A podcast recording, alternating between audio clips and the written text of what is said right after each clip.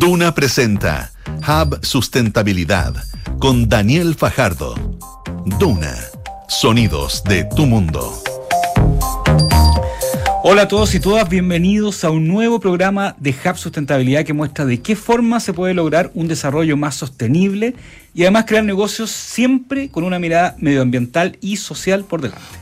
Hub Sustentabilidad es apoyado por Coyahuasi, McDonald's, Aguas Andinas, Sistema B, COPEC, Empresa Cianza, ISA Intervial, EY y WOM. Todas entidades comprometidas con una mirada diferente dentro de sus actividades.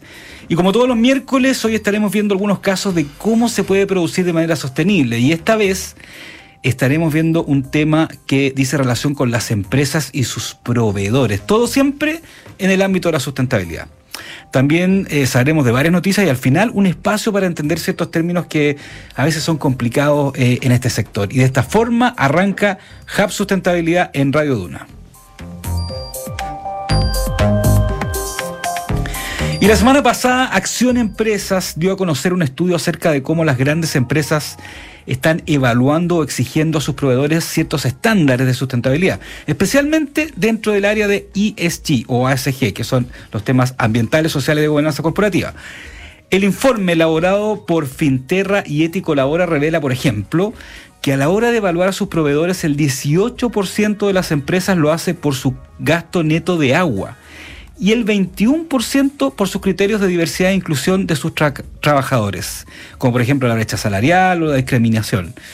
Pero para hablar más de este estudio y de la importancia que tiene esta relación entre empresas y proveedores, estamos con Joaquín Manterola, gerente general y fundador de Finterra, e Ignacio Larrachea, director ejecutivo de Ético la hora. Joaquín Ignacio, ¿cómo están? Muchas gracias. Muy gracias Daniel. por la invitación, Daniel. Gracias a ustedes por eh, estar en el Hub Sustentabilidad. Este tema, de hecho, lo tocamos en, eh, Pulso el sábado pasado, ¿no es cierto? Y un tema que no es menor, porque a veces las empresas dicen que son muy sustentables, pero su cadena de suministro puede que no lo sean.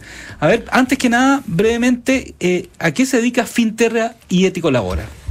Bueno, gracias Daniel por permitirnos a través de este programa en Radio 1 avanzar en una gestión empresarial más responsable. Eso es lo que nos llama. Y en este contexto, ¿qué motivó este estudio? Eh, primero contarte que Finterra es una fintech que gestiona proveedores mediante pronto pago y factoring. Somos una empresa B con propósito y este propósito es una invitación a pagar con impacto. Pero para comprender bien lo que es este propósito tenemos tres dimensiones. Uno, el más importante, impulsar prácticas ASG en proveedores pymes. La segunda dimensión es con los mandantes y transparentar todo lo que tiene que ver con la relación de pagos. Y la tercera dimensión tiene que ver con los otros stakeholders que son muy importantes para nosotros, como lo son los fondos de inversión, las agencias de sostenibilidad, agencias de gobierno, etc. Y justamente en este contexto, ah, para gestionar de mejor manera la, cadena de suministro, ah, y en virtud de la norma 461 de la CMF que exige a, las, a los mandantes la divulgación no solo de su estado financiero, sino también de sus prácticas ASG, de cuán avanzados están y cuáles son sus compromisos.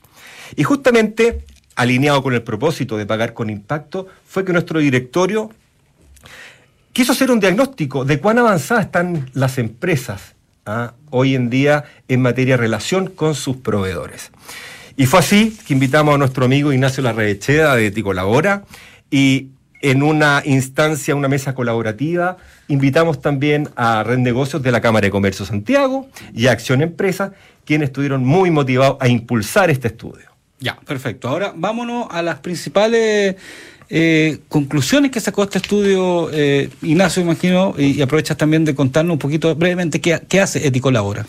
Bueno, Ético Labora es eh, una especie de activista de la sostenibilidad, Daniel nos conoce hace años, hacemos estudios, eh, apoyamos a las empresas, ahora estamos metidos en el mundo de la educación, promoviendo eh, prácticas ambientales, sociales y de buena gobernanza.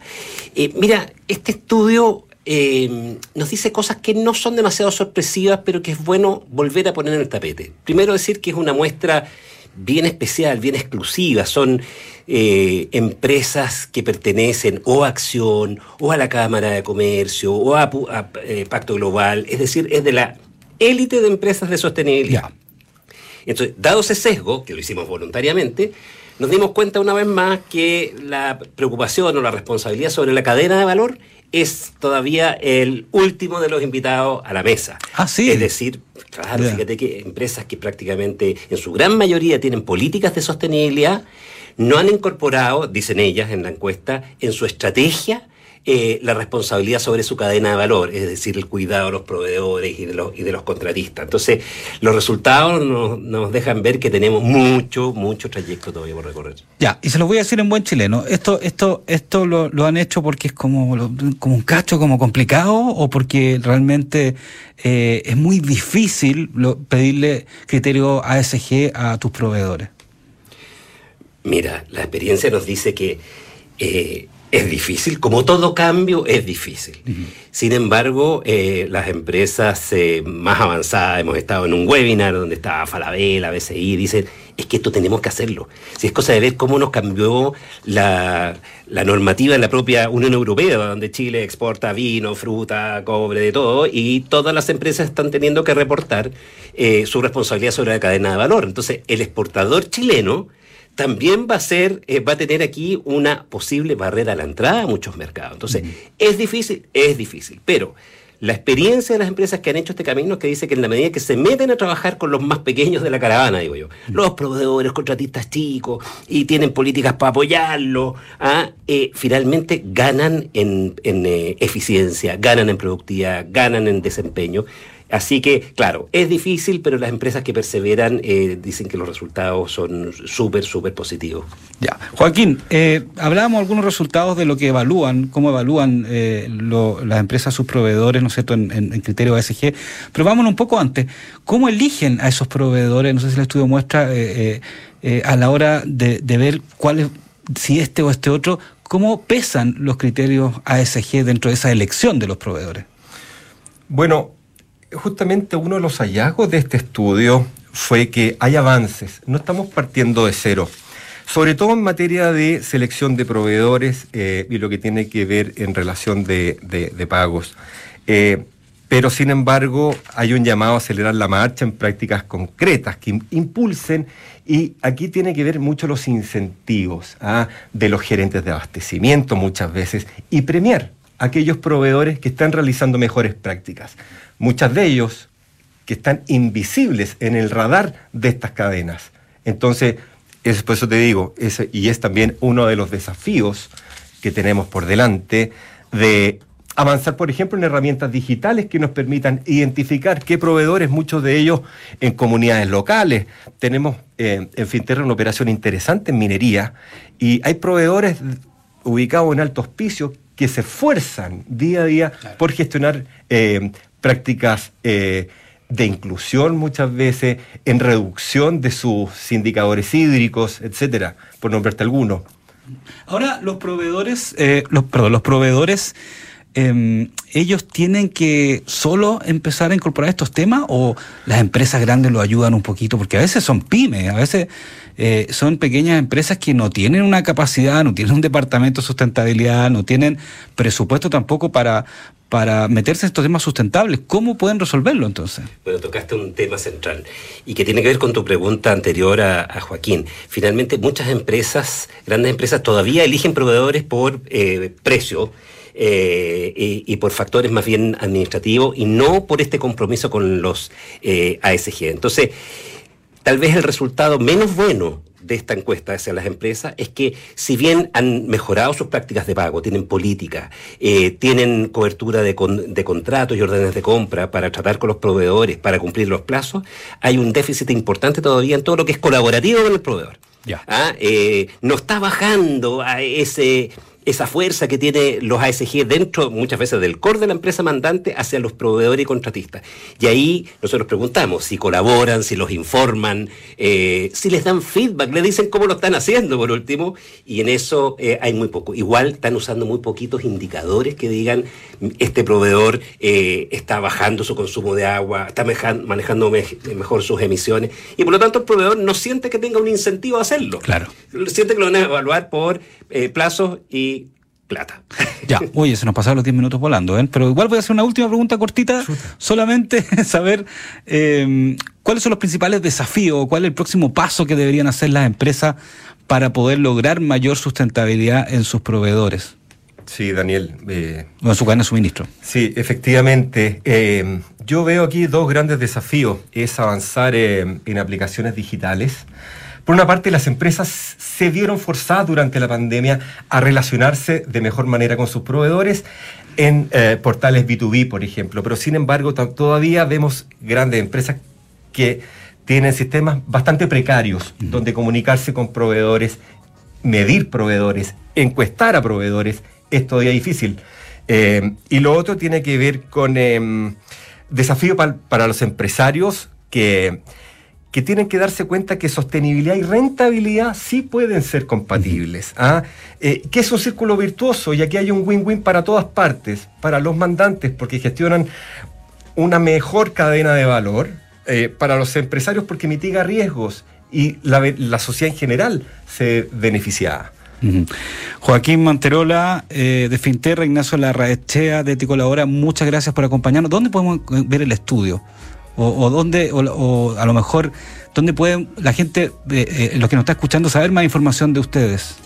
eticolabora.org y probablemente ya está en, eh, en, la página de la Cámara de Comercio de Santiago y, de Acción Empresas y Red Negocio, las, las, cuatro entidades que participamos. Así que muy probable, si no están hoy día, van a estar en los próximos días para poder bajar el estudio. Daniel, y no podemos terminar sin agradecer a Acción Empresa y a Red Negocios de la Cámara de Comercio Santiago y un especial saludo a Marcela Bravo y a Verónica Torres que tomaron con esta gran iniciativa con mucho compromiso y entusiasmo. Muchas gracias por acompañarnos en Hub Sustentabilidad. Muchas gracias a ti. Gracias, gracias a ti, Daniel.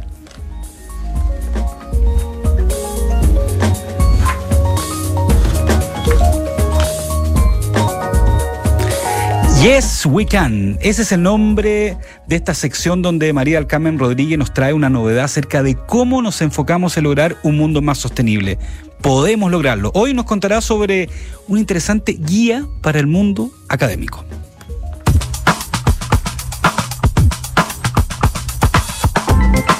Con el objetivo de contar con un insumo práctico para que los equipos y proyectos de educación superior impulsen la igualdad de género en investigación, la Universidad de Santiago lanzó la primera guía de recomendaciones para incorporar el enfoque de género en los concursos y convocatorias en investigación, desarrollo, innovación y emprendimiento. La publicación, desarrollada desde el proyecto Inés Ciencia más Género USACH de la Vicerrectoría de Investigación, Innovación y Creación, en colaboración con la Dirección de Género, Diversidad y Equidad de la institución, busca ser una herramienta para avanzar en el principio de igualdad y no discriminación en el quehacer académico y problematizar la meritocracia que reproduce desigualdades en las universidades. Daniela Díaz Seyel, Joana Chacón Aguirre y Susan Jiménez Concha, autoras de la guía, destacaron que las recomendaciones que se proponen se encaminan a generar condiciones para que el aporte a la generación de conocimiento de las mujeres sea reconocido se eliminen las barreras que impiden su acceso, ya que la literatura pone en evidencia que cuando se incorpora a las mujeres en la investigación, la calidad de los resultados se enriquece. Para los que quieran ver esta guía de recomendaciones, se puede descargar desde bric.usach.cl.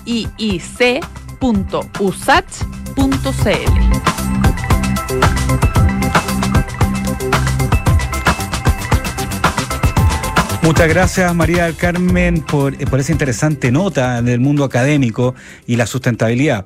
Pero bueno, siguiendo con el tema de la relación sustentable entre grandes empresas y su cadena de suministro, hay un concepto que ya lleva un tiempo dando vueltas y que cada vez crece más, el comercio justo. Si bien tiene varios aspectos este término, esta vez nos vamos a concentrar justamente en cómo las compañías adhieren su filosofía a la hora de tener sus proveedores incluso al momento de elegir fabricantes o marcas, en el caso del retail, por ejemplo. ¿ah?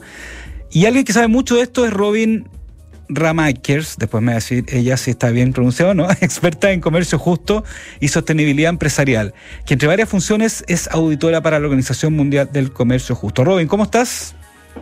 Hola, buenas tardes, muy bien. ¿Y tú? Bien, muchas gracias. Estaba bien pronunciado el apellido, ¿no?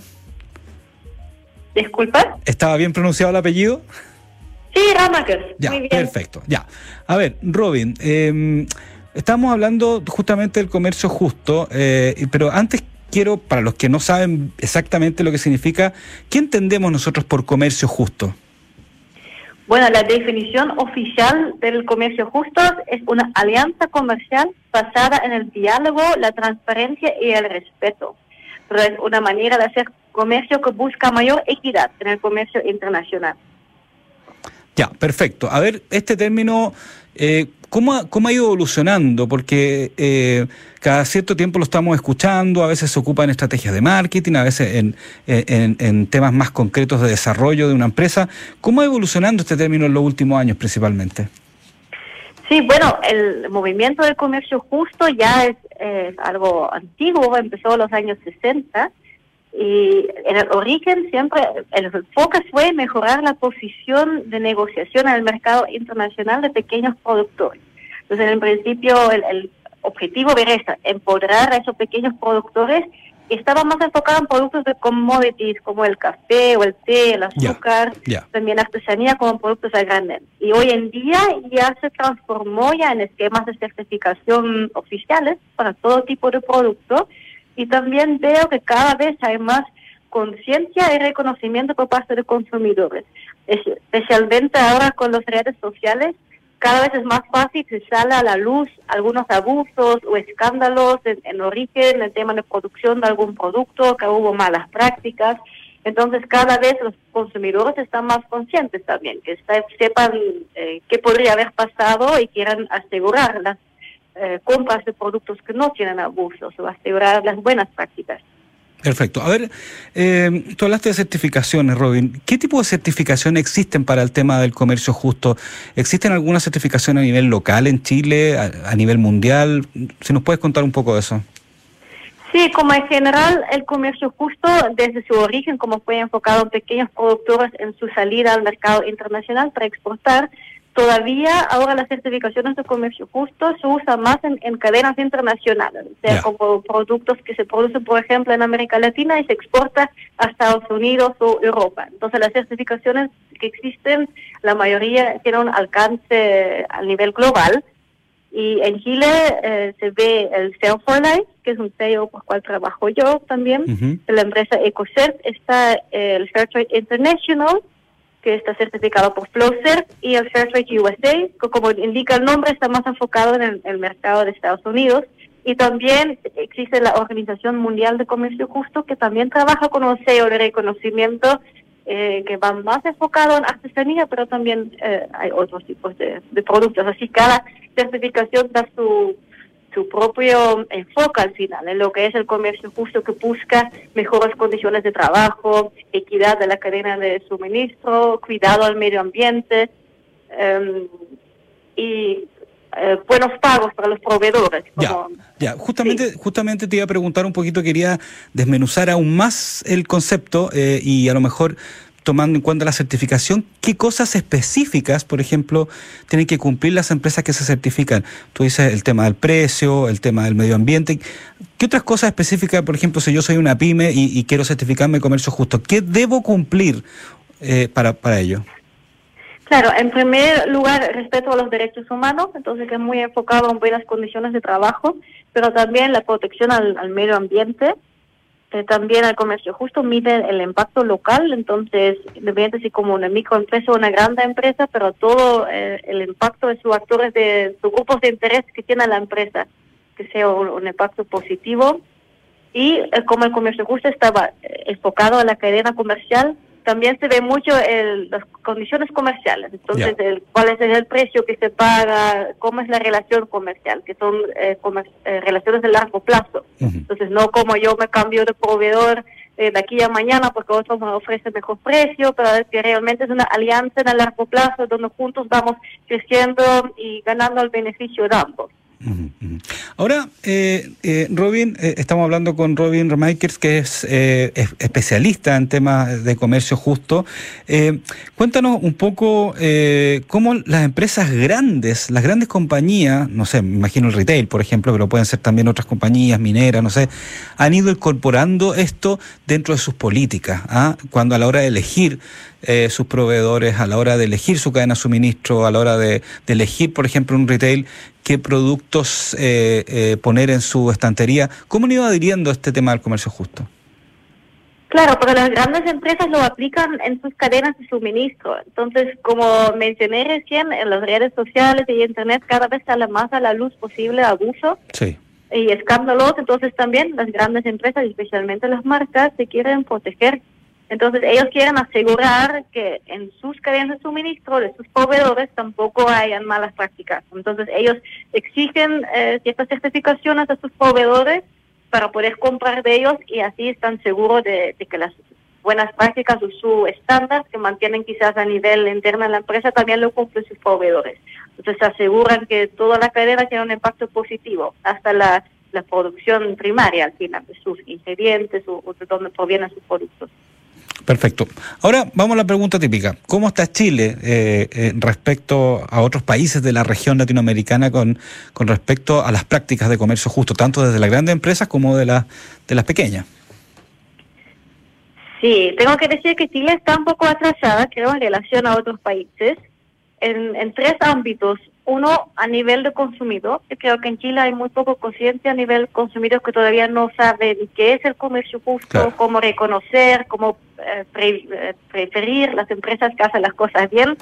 ¿no? Entonces aquí es poco conocido a nivel consumidor y también en relación a cantidad de empresas que ya están trabajando en ese sector.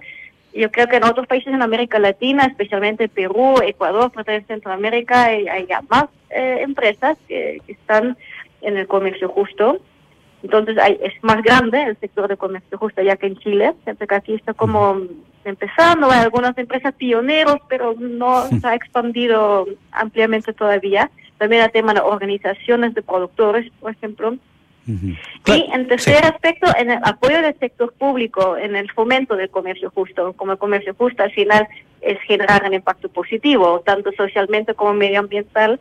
Eh, es hace mucho sentido al sector público de fomentar las buenas prácticas. Y por ejemplo, en Ecuador y Brasil eh, son muy potentes también en, en promoción del comercio justo desde políticas públicas. Y aquí en Chile tampoco se ha visto mucho todavía.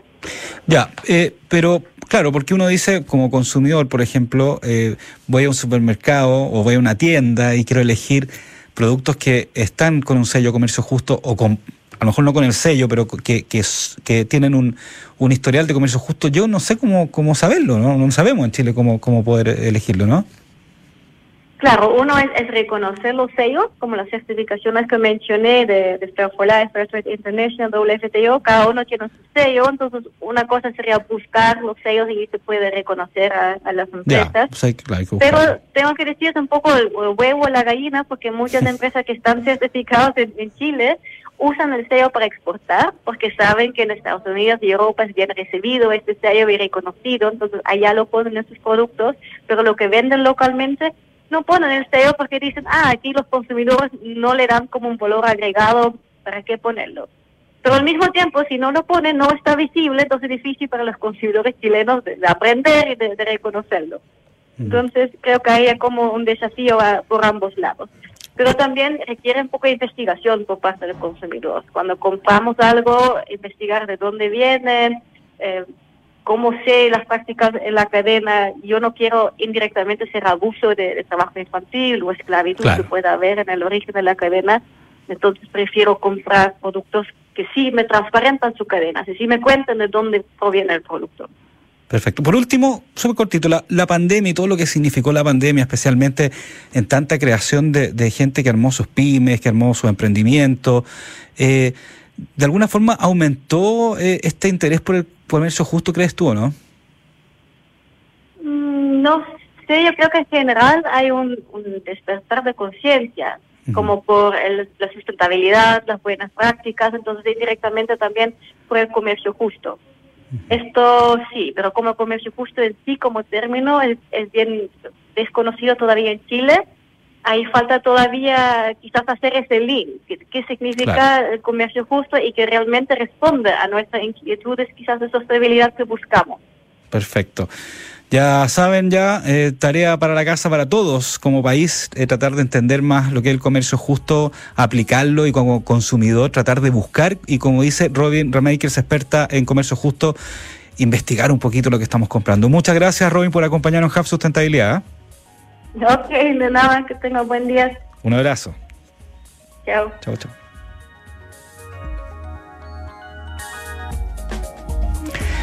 Y en nuestra sección Diccionario Sustentable, que habla sobre esos términos de sustentabilidad que a veces son complicados, que no todo el mundo lo entiende, vamos a hablar sobre los gestores de inclusión. ¿Qué son los gestores de inclusión?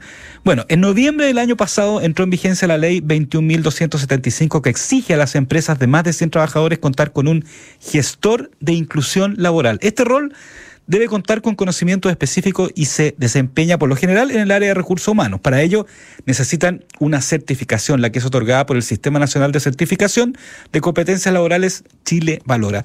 Las funciones de este cargo son de coordinación de un diagnóstico de inclusión laboral de personas con discapacidad en la organización, gestión de la implementación de plan de inclusión laboral y de la coordinación de acciones de capacitación sobre este tema, de acuerdo con un enfoque de derechos y normativas vigentes. Además, debe promover políticas en materia de inclusión, las que serán informadas anualmente a la Dirección del Trabajo. Y de esta forma finalizamos otro capítulo de Hub Sustentabilidad para mostrar cómo el mundo de los negocios tiene una nueva mirada con respecto al desarrollo. Recuerden que nos pueden escuchar todos los miércoles a las 9 de la noche y luego el programa se repite los domingos a las 10 de la mañana. Hasta el próximo.